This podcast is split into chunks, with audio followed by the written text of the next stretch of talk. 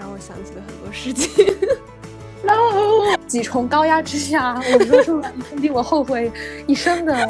话。笑哭的表情，这个表情在我的认知里就是。真的是表达他的字面意思，就是笑哭。但是后来我才从别人那里得知，就是这个意思。在线上，他现在已经变成了一种表达极度的无语，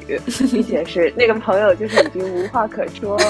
但是我还在那边乐呵呵的，就是觉得我们我们两个之间没有任何的矛盾。大家好呀，欢迎回到像素 Pixel 的小宇宙，我叫 Ada，是像素的创办人之一。这里是相片专栏系列中的第一期，在这里我们会常和大家聊聊网络相关的各种现象，一起和大家向深探索。如果你们还不清楚我们这个播客具体是做什么的话，欢迎点击收听我们第一条播客，我们在那里进行了一个简单的自我介绍。大家也可以点入简介区看一下我们这一期会聊的内容。线上交流有许多不可否认的便利，但今天主要是想和大家聊一聊线上交流所带来的问题，以及在网络如此发达的情况下，我们该如何去定义社交的边界。同时，也想简单的和大家探讨，我们为什么会如此着迷于线上的互动。在谈论一些我的想法前，我想先和大家分享我和几位朋友之间的交谈，来打开我们的话题。正在片头，你们应该也听见了一些我们交谈中的一些精彩的片段。现在，让我们来欢迎他们三位吧。Hello，大家好，我是旅行。Hello，大家好，我是 Alda。Hello，大家好，我是 Priscilla。好的，那我们从第一个问题开始吧。你是更喜欢线上还是线下交流呢？为什么？对我个人来说，当然是线上交流，呃，让更让我舒适，因为它会给我个人更多的私人空间。首先，我觉得线上交流，你唯一需要考虑的考虑的一个方面，只是你的文字表达，但是线下你需要考虑你的眼神交流、你的表情控制、你的肢体语言。然后对我来说，当这些东西需要同时被考虑时，我的大脑就会很混乱，就导致 就导致我经常我的脑内的想法跟我的语言表达不同步，这也对我的人际交往造成了一些误解和困难。对，但是线上交流，它给我更多的时间去去措辞，去思考我怎么去跟别人沟通，可能可以让我们对方都感到舒心。而且线上交流的话。你可以使用表情包 emoji 去缓和你们之间聊天的气氛，就是你想要这个聊天是一个什么样的气氛，你就可以去塑造它。但是线下交流来说，我觉得这挺困难的。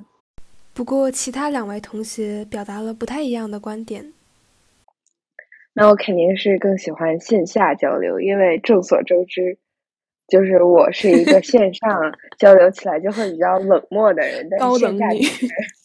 对线下我就非常喜欢跟我的朋友们说话，但是线上的话，我可能很少会主动去发起一段聊天。然后我觉得原因的话，可能一是我认为在这个沟通和交流的时候，我非常喜欢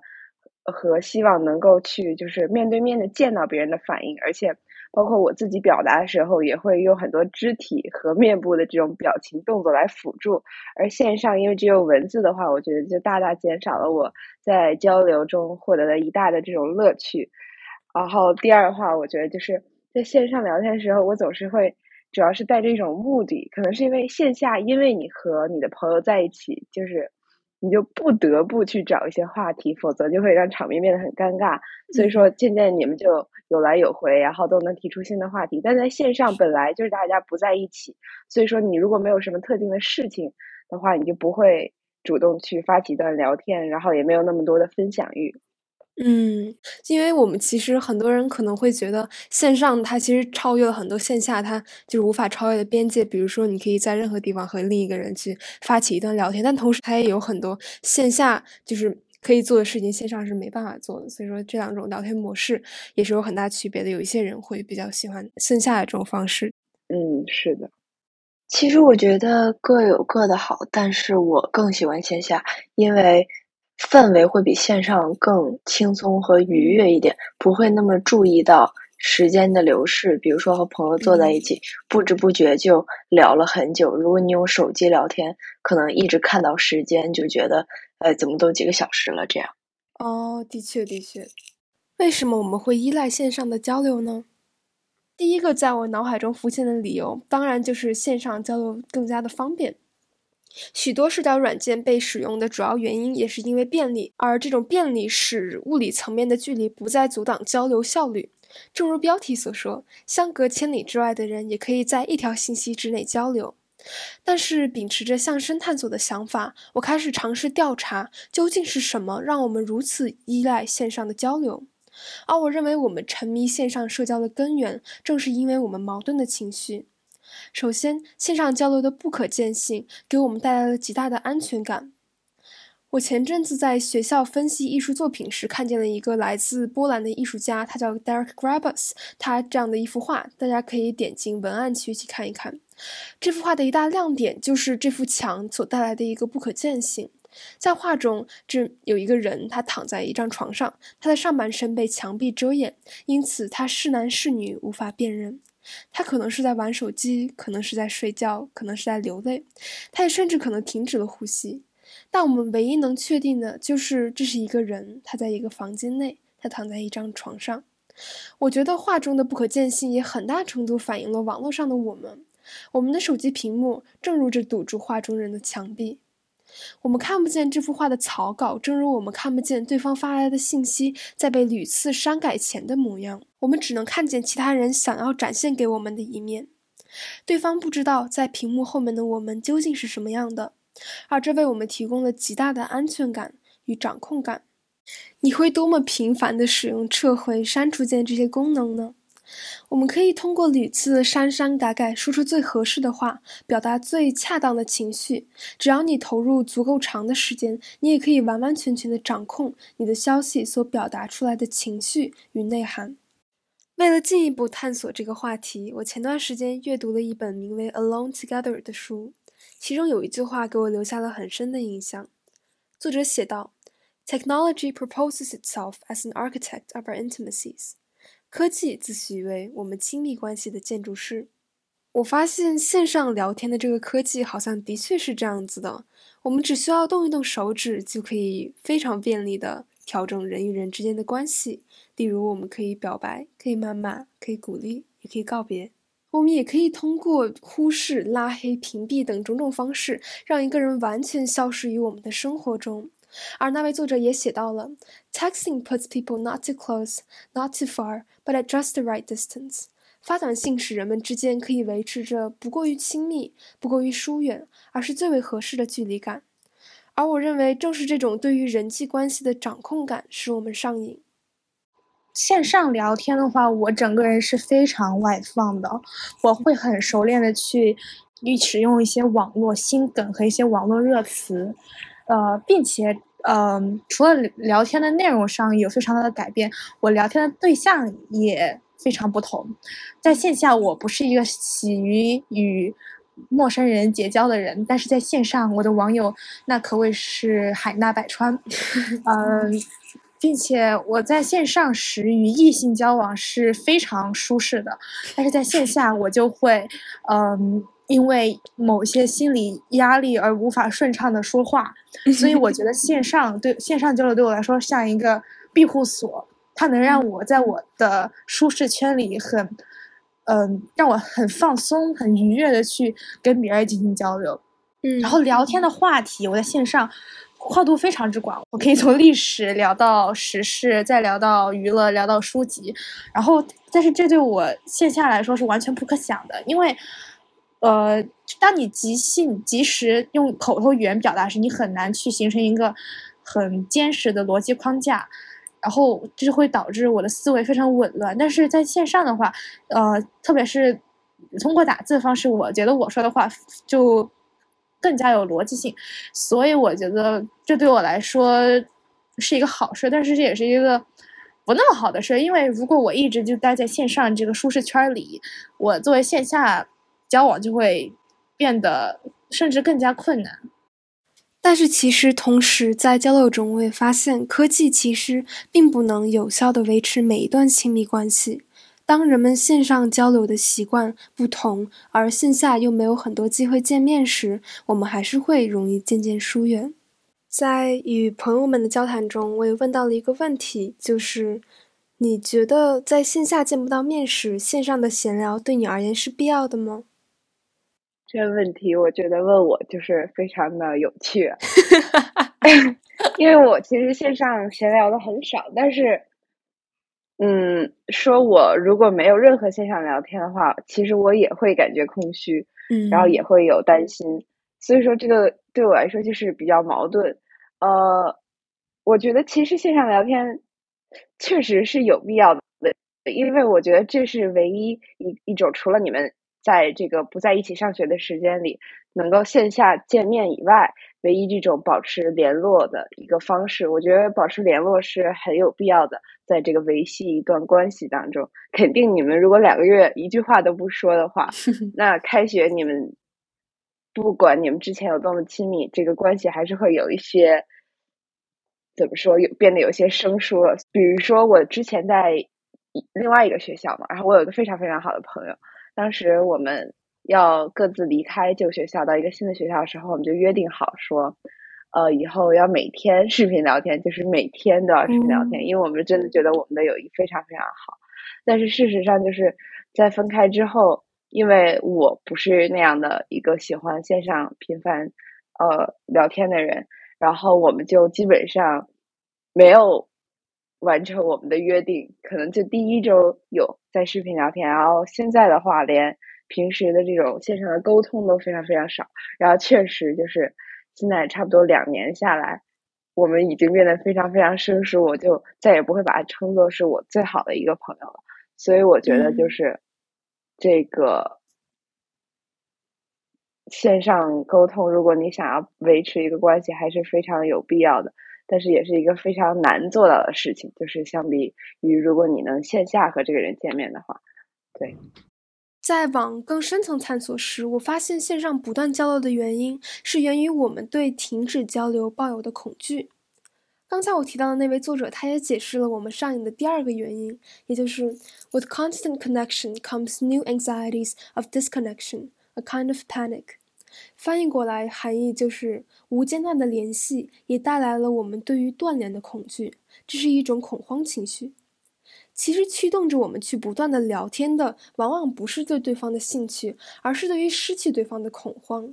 即便参与许多线上的交谈，大部分时候并不会帮助我们获得什么有用的知识，我们依然会去恐惧错过。因为当线上的分享生活已经成为了一种新的交流文化时，在线便不再是一种选择，而是成为了现代人们必备的状态。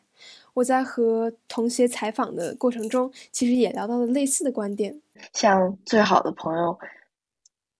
不聊天肯定会觉得空虚，不过聊多了也会觉得。眼睛和心灵都很疲劳，而且 像刚才说的，就是你一直盯着手机，然后就能看到时间过了很久，可能你会很焦虑，觉得自己浪费很多时间，没有完成任务、学习进度之类的。然后也有的时候会担心不聊天会变得疏远，或者在你没有跟他聊的时候，他一直在和别人聊，然后回学校，可能你们整个友情的那种。关系就改变了，你被替代了，这种，嗯，的确会有这些担忧。哦，然后我突然想起来，你之前说的那个就是表情理解错误的那块儿，让我想到了你们之前也应该学过的一个概念，就是 fear of missing out，也叫错失恐惧。你还记得这个概念吗？嗯，就是你觉得你会出现这种呃 fear of missing out 吗？会，我觉得我很会，就是嗯，比如说线上聊天的时候，他用到了一个梗，我没有看懂。我不会，我我我都不会，就是直接问他说这是什么意思？我会先不回他，然后赶快去百度，这个是这个是这个这是什么意思？然后呢，再假装我很懂的去回他，假装我完全能 get 到他的这个梗，就是 对我是那种偷偷恶补的那种，我可能没有实时跟进，我有时候会二 G，但我一旦发现我已经落下了，我肯定就是立马切换到另外一个软件去恶补一下，然后就是那个什么。那个秒懂百科，世界 如此简单，然后是一秒懂什么什么梗，然后什么什么什么梗出自哪里，就我就会对他进行一个对补习。嗯，我也是，我是会看 B 站上的那个梗指南，他就会告诉我的。对对对，我觉得那个东西是非常必要的，因为的确，fear of missing out，它这个东西之之所以这个概念存在，并且被很多人知道，都是因为大部分人都可以和它共情的。它也叫做局外人困境，很有意思。嗯，也可能这也是一个原因，就是其实即便有一些人他们不是很享受线上聊天，但他们还是会去继续这么一段关系，因为当这个成为了一个相当于一个习惯之后，其实呃，对于我们来说都是得像是一个可以理解为一个义务之类的东西。但说到这个，就我又想到一个对我来说有时候会和这个反而相悖的一个点，就是比如说。我很久没有参与我们的群聊了，然后当我进去看见大家已经在聊一个我完全不懂、完全不不知道你们在说什么的状况的时候，我反而就会反过来开始摆烂。我想不懂就不懂吧，然后我就会把群聊给静音。反正我想的就是现在这个事情我已经不在其中了，我干脆就是当一个局外人，然后我也不想了解，我也不关心了。就我有时候会有这样的摆烂心理，然后就彻底的断掉联系。从这些交谈中，你们或许也能感受到，线上交流真的是一个很微妙的事情。因为其实人与人之间的社交，它本身就是一个非常需要平衡以及及时调整的事情。我们面对不同的情况，也会有很多不一样的反应。因为我们每一个人的性格以及个人习惯也都有所不同。在线上交流的过程中，其实也会有很多的误解产生。而我在和朋友们的聊天中，也谈论到了相似的话题。哦，有一个最近的例子，就是，呃，当时是在一个群聊里，我和我的朋友在聊天，然后我的朋友他回复了一个。笑哭的表情，这个表情在我的认知里就是，真的是表达他的字面意思，就是笑哭。但是后来我才从别人那里得知，就是这个意思在线上，他现在已经变成了一种表达极度的无语，并且是那个朋友就是已经无话可说了。但是我还在那边乐呵呵的，就是觉得我们我们两个之间没有任何的矛盾。然后后来我才知道这是这个意思。我觉得如果本来是在线下的话，我完全就可以通过对方的反应、表情以及他接下来的行为，都可以知道就是我们俩现在处在一个什么状态，并且能够及时的做出一些回应和举动。但是因为线上的话，就会产生这种不必要的误解。然后，呃，因为看不到对方，听不到语气，包括就是有这些线上不同的每个人习惯的这种打字方式或者表情的应用，然后就导致。有的时候会有一些本来可以没有的误解产生。嗯，是这样的，因为我觉得可能因为我们在成长的过程中，都是最多的还是和线下不同人的互动。我们就是从婴儿时期，我们都是已经就是很大部分人都学习并且了解了，就是不同的面部表情代表着他们什么样的情绪。但是其实线上的环境，因为它也是一直在改变的，而且如果你呃非常的就跟进互联网上的东西，你才能知道这些表情它们的含义的一些变化。所以说这也会产生一些误解，我觉得是这样的。对。就会有时候别人误会你，或者你误会别人，有时候怪尴尬。嗯，我记得我是有过，比如有些同学他们发消息不像你这样，他们不会加任何表情或者什么的，然后我会觉得他们好冷漠，然后我就说啊，你是不是不想理我？那我还该不该去问你一些问题什么的？就很害怕。然后我会我会数他们笑的时候哈的字数，你知道吗？我就哈哈哈三个哈，我感觉这个人很高冷。如果一笑笑十行，我觉得是一个和蔼可亲的人。对啊，我也是，我会我会故意多打很多哈。嗯，我也是。但是其实对于一些其他人而言，线下交流也会有一些线上交流本可以避免的误解或者尴尬的场面。记忆非常深刻的一次是在一个好朋友的生日派对上，当时嗯，高压的环境和。和他就是我身边有太多人时，我会感到非常的紧张，就是导致我的语言功能有一些混乱。在这种几重高压之下，我说出了令我后悔一生的话，就是当着呃寿星的面说出了那句：“我觉得我跟他不熟，我们早点走吧。”虽然这是我脑内脑内的想法，但是如果是在线上，我会完全用一种更温和、情商更高的方式去处理。我想走这一个诉求，但是线下的来说，就是这真的非就对我非常具有挑战性。其实这也体现了线上和线下交流其实是一个很好的互补关系，但是前提是我们需要建立一个线上聊天的边界。但是这个时候，有些人脑海中就会浮现一个问题，就是为什么我们要建立这样一个边界呢？对此，我的同学们他们也有一些话想说。我觉得这是非常有必要的。我觉得分两种情况吧，一种是跟陌生人，一种是跟认识的人。首先，你在跟陌生人聊天的时候，你当然需要建立边界，去保护你的个人隐私。你不想你的个人信息流传到你留在在网上网络上到处流传，然后会危及你的呃个人人身安全和你的经济财财产。然后呢，所以我觉得这非常有必要。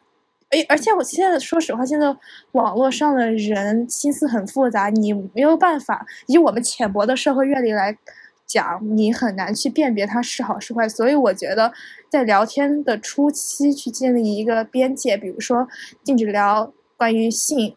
呃，关于政治这样敏感类的话题，是对不论是对你还是对屏幕对面的那个人都是一的都是一个保护性的作用。然后对于熟人来说的话，我觉得线上交流。更需要建立边界，因为当你跟这个人比较熟的时候，他会非常了解你的弱点，然后你跟他的线上交流一定会留下一些证据，所以我觉得这更这是更需要设立防护的。而且我觉得，就如果你线上大家的交流就比较更加随意一点了，如果你不设设立一个边界，比如说有人破就是去破坏掉你的边界，他问到了一个你你有创伤的地方。然后这可能这可能会影响你的你们俩的线下交流，对，嗯，确实，这也引向了一个终极问题，那就是我们应该如何建立这样的边界呢？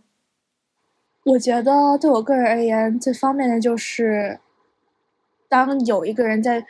尝试反复触碰你的某一方面的边界时，直截了当的告诉他不，我不舒服，我在聊这些东西的时候我不舒服。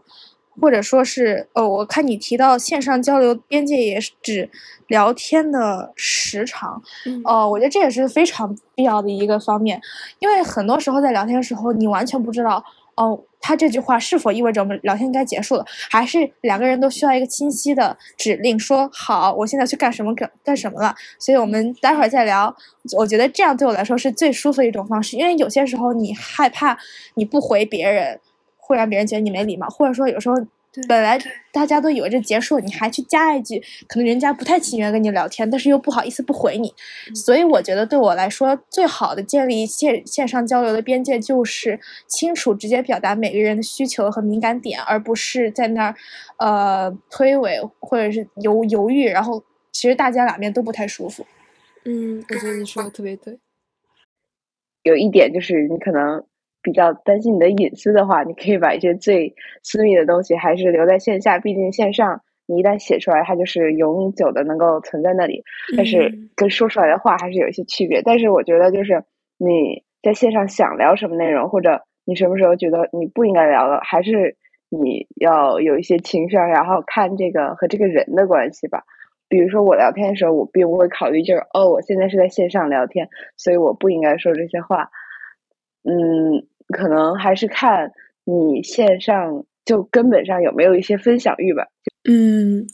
嗯，的确的确，而且就是我觉得微信它有一个非常好用也非常致命的一个功能，就是就是你把聊天记录可以。转发给其他人，或者你可以直接截屏，你可以跟人的聊天记录。然后这种东西虽然它其实我之前也接触过，有一些 A P P 你是可以伪造聊天记录，也可以伪造微博热搜的那种，就是搞怪的那种 A P P。但是其实啊，平时你要是比如一个人说了另一个人的一些什么话，其实中间这个接收聊天的人，他可以直接把这个转给另一个人。所以说，其实在线上聊天中，你其实还得呃对对方有大概线下聊天中双倍的。呃，信任，因为线下聊天，比如说你跟他随口说了一个什么，或者抱怨了一个什么东西，然后那个人如果是个大嘴巴，他传给了其他人，你是可以完全否认的，而且没有证据可以表明你说过这些话。但是线上聊天的话，这些证据它都是非常确凿的，所以就会让你陷入一个非常尴尬的一个境界。没错，我自己的想法是，打字的话。最好就不要说别人坏话了，因为你会留下文字的证据，然后很明显是你本人发的，然后也也没有什么给自己洗地的空间。然后你要是就是遇人不淑，遇到那种不太值得相信的朋友，他可能会把你的话截图传播出去，然后你就会需要换到另外一个星球居住。是这样的。今天就聊这么多吧，希望大家听完今天的播客之后可以感到有所收获。如果你们有一些什么想说的话，也欢迎在评论区里面分享。本期播客十分感谢 Emily、Karin 与 Priscilla 同学愿意帮我进行内容建议以及部分的采访指导。感谢亲爱的 Alda 旅行与 Priscilla 同学愿意积极参与访谈，同时也感谢所有认真听到最后的观众。希望你们是听到最后，而不是挺到最后。至于一字之差，对于创作者而言还是很重要的。如果你喜欢我们的内容，别忘了点击订阅键哦。如果你希望参与之后的一些访谈，或者对我们的内容有一些具体的建议，也欢迎在评论区留言，或者通过给评论区的邮箱地址发送信息与我们取得更多的联系。相片专栏系列中的第一期就这样结束了，我们下次再见，拜拜。